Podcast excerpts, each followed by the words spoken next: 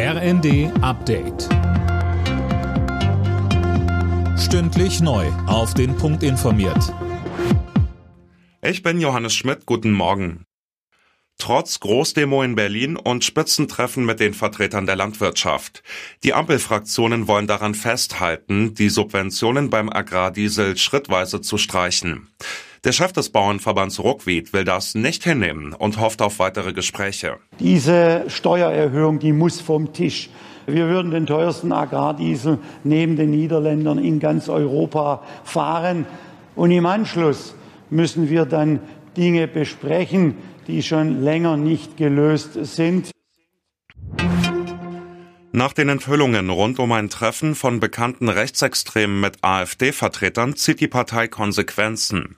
AfD-Chefin Weidel trennt sich laut einem ZDF-Bericht von ihrem persönlichen Referenten Roland Hartwig. Zuvor war herausgekommen, dass auch Hartwig an einem der Geheimtreffen in Potsdam teilgenommen hatte. Dort soll es unter anderem um Pläne für eine groß angelegte Remigration gegangen sein, was nichts anderes als die Deportation von Millionen Menschen aus Deutschland meint. Der ehemalige US-Präsident Trump hat die erste Runde der Vorwahlen in der Republikanischen Partei gewonnen.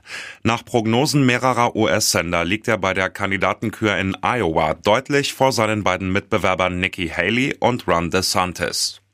Beobachter hatten bereits erwartet, dass sich Trump dort durchsetzen würde. In den kommenden Wochen folgen weitere Vorwahlen in anderen Bundesstaaten.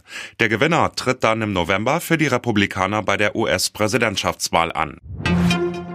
Dicke Überraschung bei der FIFA-Gala für den Weltfußballer des Jahres. Lionel Messi ist erneut zum besten Spieler gewählt worden. Eigentlich hatte alles auf den Ex-Dortmunder Erling Haaland hingedeutet, der mit Manchester City unter anderem die Champions League und die englische Premier League gewann. Alle Nachrichten auf rnd.de